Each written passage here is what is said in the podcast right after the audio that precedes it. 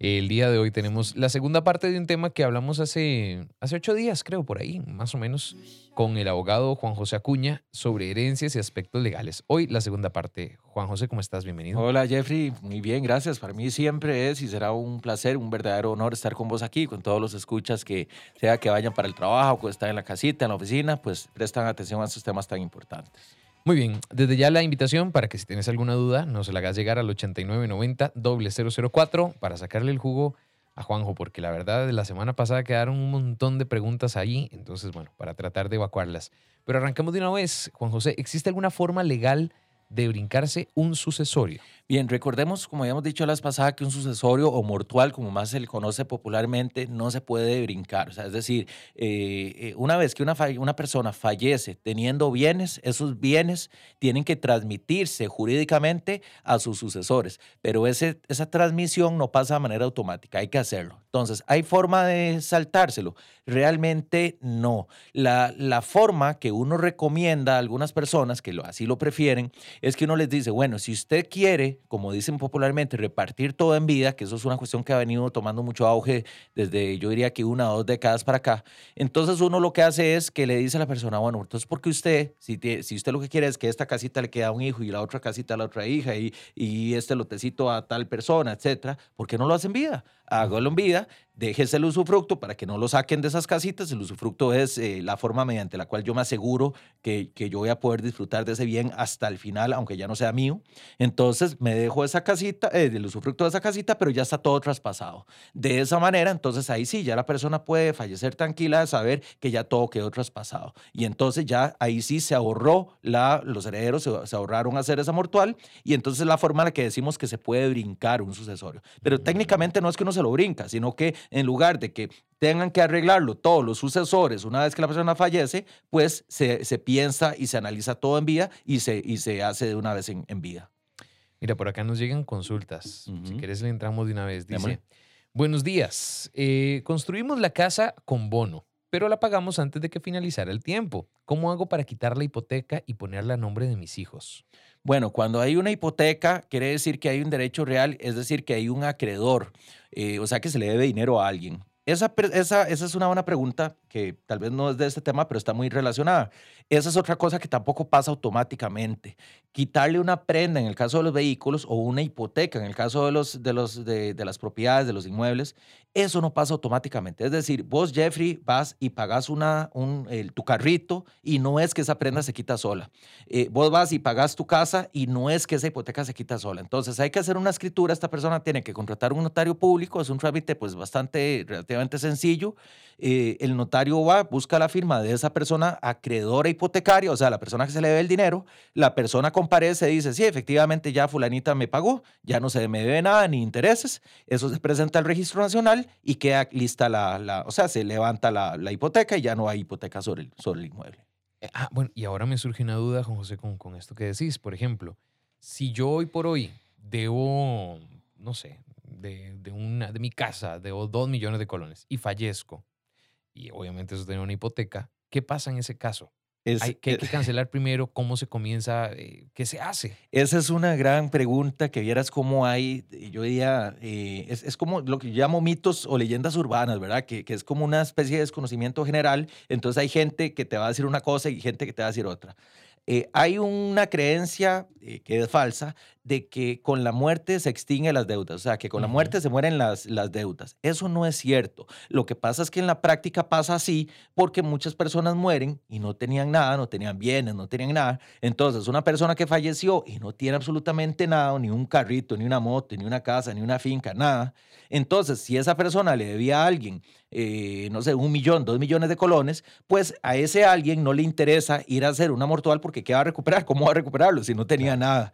Eh, Ahora, si la persona, si ese almacén o es, se dio cuenta de que sí tenía bienes, ahí por supuesto que le van a abrir una sucesión, porque la persona dice, y claro, a mí me debe dos millones, de, eh, Jeffrey falleció, me debe dos millones de colones, yo ahora entonces, de, yo veo que él tiene motos y tiene propiedades y tiene edificios y todo, entonces yo voy casualmente y demando a la sucesión de cualquier para no decir más tu nombre, de cualquier otra persona fallecida, eh, demando a esa sucesión y le cobro mis, mis dos millones de colones. Entonces, eh, sí, eso es una cuestión que, que va a depender de si la persona al momento de su muerte tiene o no tiene deudas, pero sí se pueden cobrar, solo que en algunas veces no es práctico hacerlo.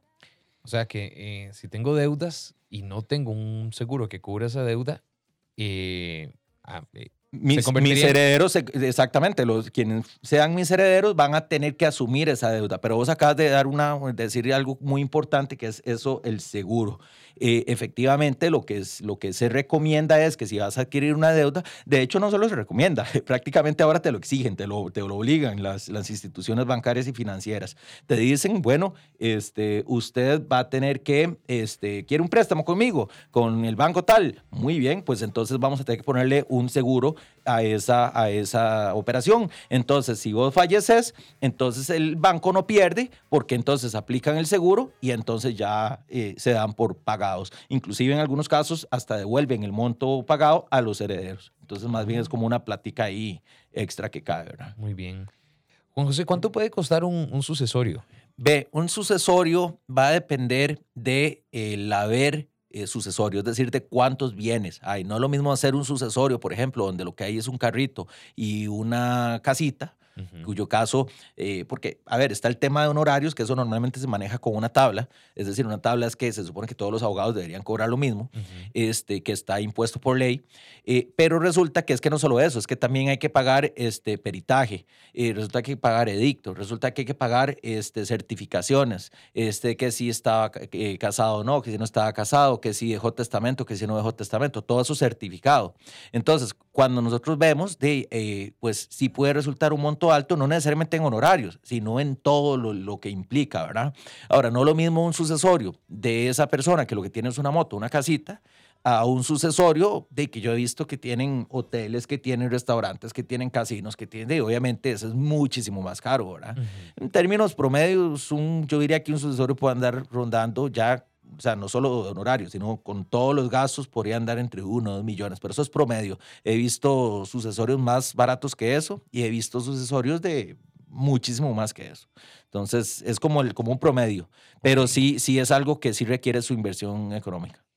Vamos a ver, hay consultas, dice así. Em, ok.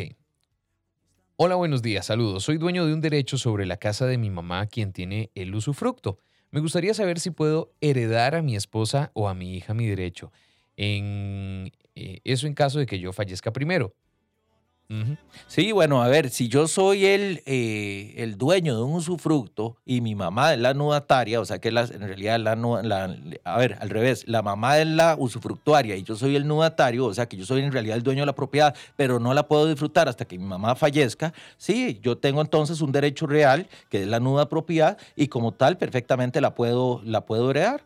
Claro, lo que pasa es que lo que se va a heredar, y esta es una cuestión que causa mucha confusión a veces en la práctica, lo que se va a heredar es ese derecho, no es toda la casa, ¿verdad? Porque muchas personas están heredando el derecho 001, eh, pero resulta que hay siete derechos más iguales de otras personas. Entonces, yo lo que estoy heredando eh, a mis sucesores es mi derecho, pero no necesariamente toda la casa, ¿verdad? Pero si la pregunta es que si se puede heredar un derecho, sí, sí se puede heredar, que por supuesto es un derecho real. Ok, por acá tenemos otra que dice, buenos días, ¿qué pasa en el caso mío? Yo compré una casa, ya cancelé el préstamo, pero ya tiene varios años y no he ido a quitar la hipoteca. ¿Qué pasa en caso de que yo muera y no he hecho este proceso? Bueno, y con el caso de la hipoteca no habría tanto problema porque el caso de la hipoteca, cuando una persona, era lo que hablábamos ahora, cuando una persona ya canceló, por ejemplo, en este caso ella, que ya canceló, de eso sí, efectivamente va a pasar años y años y años y años hasta que ella no vaya a hacer ese trámite que hay que hacer con un notario. Pero digamos que ella lastimosamente fallezca y no lo haya hecho. Bueno, entonces se podría hacer por parte de los asesores. Y es más, esa es una escritura que quien firmaría es el, el, el representante del banco o la institución acreedora. Entonces ella ni siquiera, eh, no es como que se ocupe ni siquiera un envía, ni siquiera es que tenga que firmarlo. Entonces, perfectamente se podría hacer. Eso no me preocupa tanto. Lo que sí me preocupa es que no deje arreglado el tema de la casa, porque ya dice que compró una casita, pero este, ¿qué, qué pasa si fallece? Bueno, ahí yo le recomendaría o hacer el testamento para que esté un poquito más ordenado, ¿verdad? Siempre va a haber que hacerlo. O si prefiere hacerlo de esta otra forma, de una vez eh, traspasar la casita en vía a quien quiera traspasársela y no hay problema en eso, se puede hacer también, cualquiera de las dos. Vámonos a la música con esta. Dice, buenos días. Y en el caso de que la casa esté hipotecada y el esposo muere, ¿qué pasa con la esposa y los hijos si ella no tiene trabajo? Bueno, ahí habría que ver si hay algún tipo de pensión o algo que le, que le aplique o algún tipo de, de, seguro que le pueda aplicar. Eh, esto tal vez me da pie, y creo que por ahí va la pregunta, a responder lo siguiente. Muchas personas creen, por ejemplo, que si mi pareja, mi esposa, etcétera, eh, adquirió deudas y ella fallece, automáticamente yo las tengo que pagar, así como por automático. Y no es así. Claro, habría que estudiar el caso, no vaya a ser que a la larga si son, de yo, yo puedo ser fiador, yo puedo ser codeudor. Entonces ahí sí, estoy hablando del caso de que yo no, yo, yo no haya firmado absolutamente nada. O sea, sea una deuda totalmente de ella. Entonces, yo por lo menos como cónyuge, como esposo, no es que tengo que automáticamente ir a pagar. Ahora bien, de, obviamente que si ella tenía una propiedad, era lo que hablábamos ahora. Si ella tiene una propiedad y sobre esa propiedad yo tengo un derecho, pues obviamente a mí me interesa buscar una solución a esto, porque si no, entonces van a demandar a la asociación de ella y eventualmente va a terminar pagando esa casa. Entonces a mí me interesa llegar a un arreglo de pago antes de que eso ocurra. Y según entiendo, digamos, en, bajo este mismo ejemplo, por ejemplo, eh, yo estoy casado con, con mi esposa y tengo hijos, pero yo fallezco, pero el crédito hipotecario está a mi nombre. Eh, en este caso, a mi esposa, eh, le toca asumir lo que quede de la deuda, digamos que vamos por la mitad del crédito, o asume la deuda o pues, sencillamente se, se hace. Claro, porque si no el banco lo va a rematar. El banco nunca pierde, lo que le interesa es que le paguen. Pero eh, insisto que hoy en día la mayoría de esos préstamos se hacen con una eh, póliza de vida. Casualmente, por si todos somos de la muerte, ¿verdad? ¿Y qué pasa? Este, no, no es que tengan uno que estar muy viejito, ¿verdad? No, este, eh, eso es una cuestión que nos van a pedir siempre en los bancos. Entonces, en un caso como ese, si aplica la póliza, entonces se cancela el saldo al descubierto e inclusive se le puede devolver el dinero a los herederos. Entonces, si fuera así, es una salvadota y realmente es muy recomendable hacerlo. ¿Qué pasa si, mm, si teniendo que hacer un sucesorio nunca lo hago?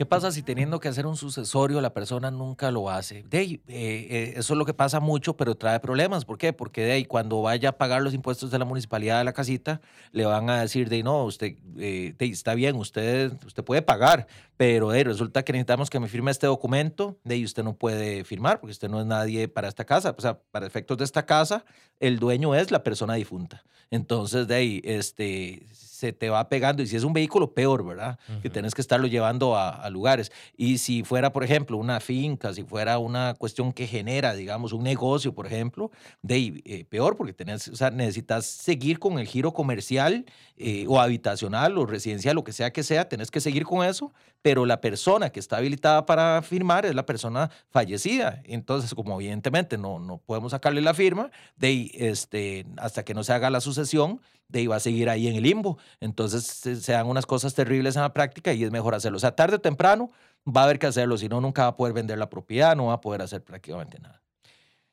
Hay más preguntas, Juan José, por acá. Dice, eh, muy buenos días. En caso de una herencia, ¿cómo se define qué porcentaje le corresponde a cada uno de los hijos?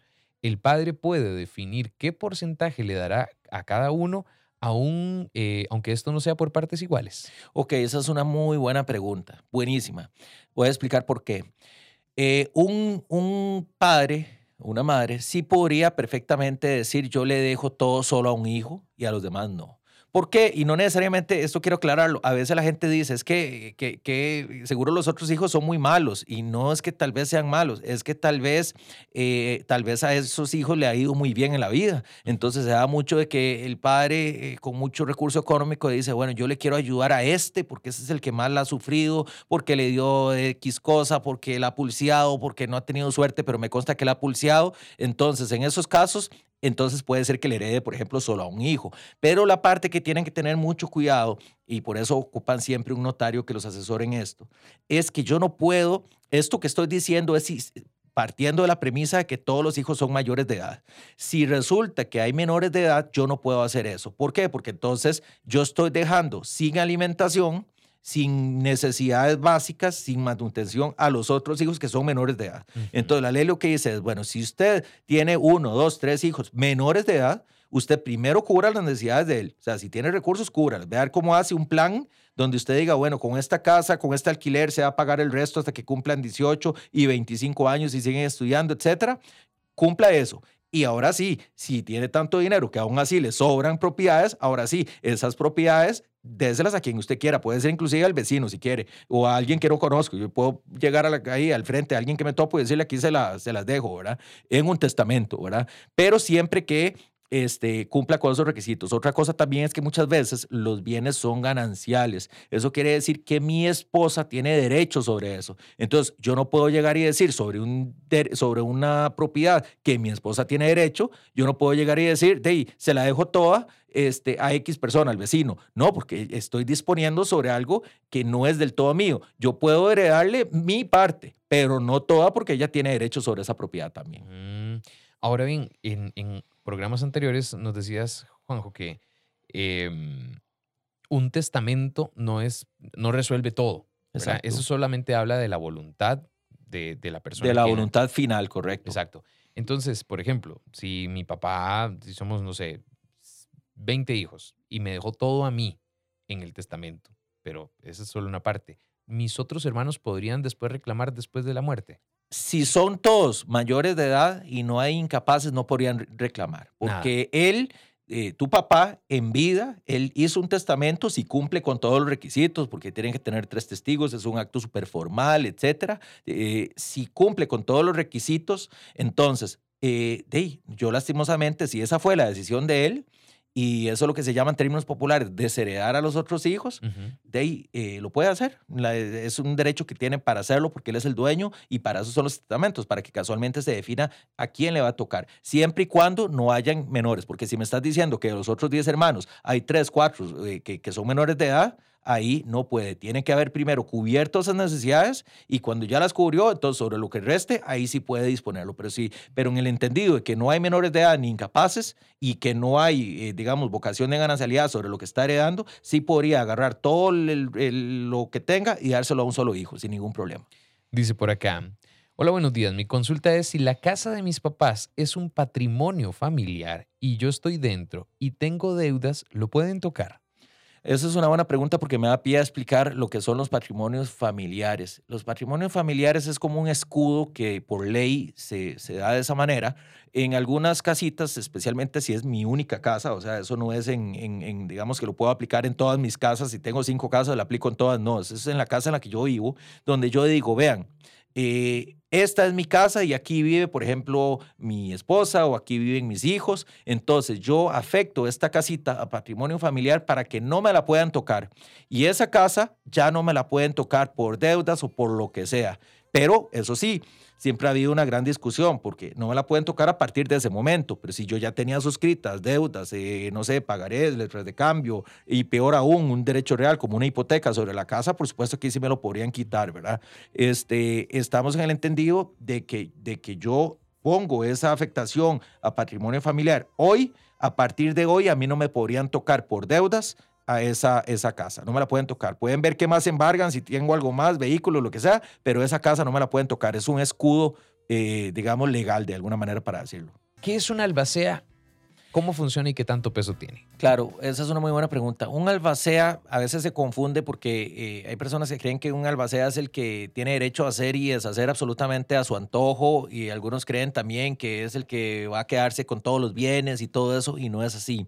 El albacea es un representante de la persona fallecida en, en tierra. O sea, eh, la persona fallecida, que en paz descanse, estaba fallecida y tiene un representante aquí en la tierra que es el albacea. Es decir, el albacea es el que representa a esta persona fallecida mientras se haga todo el proceso sucesorio. Entonces, sí, efectivamente, por ley tiene eh, derechos, tiene atribuciones, digamos, tiene obligaciones, tiene potestades, puede eventualmente eh, hacer planes de administración, por ejemplo, especialmente en aquellos casos que, como dije, son negocios comerciales que ocupan un giro comercial inmediato, soditas, restaurantes, hoteles, cabinas. Eso obviamente no podemos esperar todo lo que un sucesorio a que se resuelva. Entonces hay que tomar decisiones inmediatas, hay que hacer em, eh, inventarios de, de, qué, qué, configura todo el haber sucesorio, o sea, todos los bienes, y esas son las funciones, de, entre otras, del albacea. Entonces es una persona que representa en la sucesión a la persona fallecida. Por acá tenemos otra consulta, dice, buenos días, mi pregunta para el especialista es, si ya tengo testamento para cada hijo y tengo un hijo nuevamente y muero, ¿ese hijo tiene derecho a reclamar herencia? Qué buena pregunta. Me, gustan porque estas eh, tal vez resuelven más lo que a todas las personas le pueden interesar este, en general, la colectividad. Y básicamente le respondo así. Es, las personas creen que ya yo por hacer un testamento, ya yo nunca más lo puedo volver a cambiar. Ya es como que está escrito en piedra y no, no es así. Yo puedo perfectamente hacer un testamento todos los días. Y conozco gente que, que todos los meses cambia. Entonces hace un testamento y en un mes hace otro. Y, y obviamente cada nuevo testamento va revocando el anterior. Entonces, aquí el primer consejo que le doy al, al fiel escucha es que en primer lugar no es recomendable tener un testamento para un hijo y otro testamento para otro hijo, porque puede ser que esos testamentos sean excluyentes, o sea, puede ser que más, más bien se haga una contradicción entre testamentos, este, porque un testamento lo redactaron de una forma, el otro de otra forma. Entonces, si ahorita esa persona tiene un nuevo hijo, lo ideal sería que no lo deje al azar. O sea, que no lo deje a lo que dice el artículo 571 del Código eh, Civil, que dice cuál es el legítimo orden de los sucesores. Entonces, lo ideal sería que contrate un notario que revoque esos testamentos y haga uno nuevo donde, si, es que quiere incluir al hijo este nuevo, que lo incluya. Y si no lo quiere incluir por alguna razón y es mayor de edad, como ya hablamos, pues entonces que no lo incluya, pero por lo menos que ya sea un nuevo testamento actualizado. En otras palabras, los testamentos hay que actualizarlos, por llamarlo de alguna manera. Ok. Dice por acá, em, bueno, nos, nos, preguntaban qué que, que era la figura de un albacea. Pero además dice, y en el caso de fallecimiento del propietario, algún hijo puede actualizar o solicitar la exoneración de impuestos territoriales y municipales. Eso va a depender mucho de cada municipalidad. Eh, normalmente cuando son cuestiones eh, de, como una exoneración de, impuestos municipales, que en realidad es un trámite pues, relativamente sencillo en casi todas las municipalidades del país, donde prácticamente es un formulario, eh, sí, si la municipalidad es muy formalista, sí le va a decir aquí esto me lo tiene que firmar el albacea, ¿verdad? O sea, en principio es así, o sea, por ley y por el principio de legalidad sí debería ser. Tengo conocimiento de que muchas veces eso como que lo pasan por alto porque de ahí entienden que hay un, todo un trámite o tal vez digamos no hay una sucesión abierta y entonces todavía no tienen eh, se dan ciertas situaciones en las que a veces, dependiendo de la municipalidad, hacen como excepciones. Pero si nos vamos al pie de la letra, la, municipalidad perfectamente podría llegar y decirnos, no, quien me tiene que pedir esto es formalmente el albacea. Y entonces por eso esa es la importancia casualmente de tener un albacea. Y esa es casualmente la importancia de hacer un sucesorio. Por eso es que los sucesorios, ahora que nos preguntaban este, qué pasa si no lo hago, y lo que pasa es que entonces voy a tener este tipo de problemas. Por eso hay que hacerlos. Dice por acá, Buenos días. Yo tengo una casa que construí con bono y el lote me lo dio mi papá como una donación, siendo madre soltera. Ahora estoy casada. ¿Qué pasa en este caso? Tengo solo mi hija y ahora mi esposo. Bueno, este eventualmente no entraría como un bien ganancial porque ella dice que lo adquirió primero estando soltera y además por, eh, digamos, por una herencia. Recordemos que para que sea algo ganancial tiene que haberse adquirido dentro del matrimonio este, y tiene que ser también haber adquirido a título oneroso. Eso quiere decir que se compró. No importa tanto quién lo pagó, pero que se compró. Porque si es por título de donación o si es por causa aleatoria, me pegué la lotería, por ejemplo, ese tipo de cosas, o me lo heredaron, ahí no sería ganancial. Entonces, en principio, de esta persona eh, perfectamente podría disponer de, de ese bien porque no sería ganancial. Dice por acá, Buenos días. Mi pregunta es, yo tengo un hijo con síndrome de Down. Él tenía pensión de la caja, pero el año pasado se la quitaron porque según ellos yo estaba casada, pero me están cobrando los meses que me depositaron y yo no puedo pagarlos. No trabajo, yo lo cuido a él, pero tengo una casa de eh, una casita de patrimonio. Eso no me lo pueden embargar, ¿cierto? La casita de patrimonio familiar que está afecta a patrimonio familiar no la pueden embargar, correcto.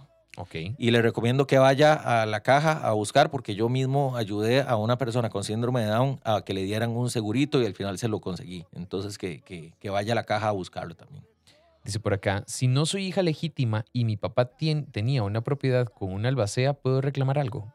Pero eh, habría que ver a qué se refiere con que tenía la propiedad con un albacea, porque el albacea es el representante. Entonces, mm, ah, me, causa cierta. Ahí, ahí eh, la recomendación sería que vaya donde un abogado de confianza para ver eh, a qué se refiere con eso, porque, porque así como está planteado, no, no, no está muy, muy claro. No se entiende. Dice, buenos días, una consulta. Mi mamá tiene la casita por un bono. En ese caso, ¿se puede hacer eh, una albacea? Cada vez que yo voy a hacer un testamento, yo tengo que poner un albacea. O sea, es parte del testamento. Yo cuando estoy haciendo un testamento y digo, bueno, yo tengo cuatro casas, por decir algo. Bueno, esta casa yo quiero que, eh, que, que la, está alquilada. Entonces, esta renta yo quiero que sea de mi hijo, que es menor de edad, hasta que cumpla la mayoría. Y si sigue estudiando, que le sigan dando. Todo eso está muy bien. Ok. Cuando los otros tres yo lo voy a exponer de esta manera y yo quiero que esto vaya para esta persona, todo está muy bien. Pero además yo tengo que proponer un albacea, que puede ser propietario, puede ser suplente. Todo eso tiene que quedar en el testamento también, porque es parte, es parte de mi última voluntad. No solo el fondo del asunto, es decir, cómo va a quedar distribuido todo, sino que además la forma, quién va a representarme, porque yo quiero que la persona que a mí me represente sea una persona que lo haga con probidad, no una persona que va a ir a, a, no sé, a malbaratar, malbaratar todo. Y no es que lo pueda, porque la ley no lo permitiría y el juez tampoco lo permitiría, pero de alguien que, que, pues, que vele de alguna manera por el mejor fin de eso. Cerremos con esta, Juan José, que tiene mucho que ver con el... Bueno, mucho no, que es sobre la albacea. ¿Qué pasa si una vez fallecida la persona, también fallece la albacea? Ahí habría que nombrar otro, otro albacea. Recordemos que los albaceas se pueden ir modificando. Por ejemplo, hay un incidente que se llama incidente de modificación de albacea. Eso es que cuando, por ejemplo, un albacea se ha comprobado que ha actuado de manera ilegal, o sea, por ejemplo, ha hecho cosas indebidas, eh, no ha habido probidad, no ha habido lealtad, este, anda haciendo truquillos por debajo, esa albacea se puede remover. Se llama incidente de remoción de albacea. Pues de la misma manera, si ese albacea eh, falta, por eso es que ahora hablaba yo de un albacea provisional. Lo que pasa es que eso es si la persona dejó un testamento y que lo diga, pero puede pasar que la persona no dejó testamento. Entonces, en ese caso, habría que buscar dentro de, de- del círculo de esa persona, eh, y eso es un tema propiamente que se habría que ver en ese proceso sucesorio, a ver a quién se nombra casualmente para representar. No puede haber un sucesorio sin albacea, no existe. José, desgraciadamente el tiempo nos apremia y de hecho ya nos requete pasamos, pero muchísimas gracias por acompañarnos acá en Bésame la Mañana. ¿Y cómo puede la gente, bueno, pues llevar algún proceso con vos o, o ponerse en contacto? Muchas gracias, eh, Jeffrey. No, de verdad que para mí es un placer y aquí voy a estar siempre que, que así lo tengan a bien. Yo les agradezco también los eh, fieles oyentes, pues eh, su atención y me pueden buscar en mis redes sociales que es abogado Juan José Acuña. Ahí les agradezco mucho si me apoyan con, con un like a la página, abogado Juan José Acuña. Y este, les comparto el número eh, de teléfono también. Sí, quiero aclararles, por teléfono la ley nos prohíbe totalmente hacer eh, preguntas, pero sí por el teléfono se pueden sacar citas, se pueden agendar citas y para eso lo doy. Entonces es el 8309-9548. Repito, 8309-9548. Ahí me pueden escribir por WhatsApp y agendamos una cita en la oficina para estudiar su caso con calma. Muchísimas gracias, Juan José. Gracias a ustedes.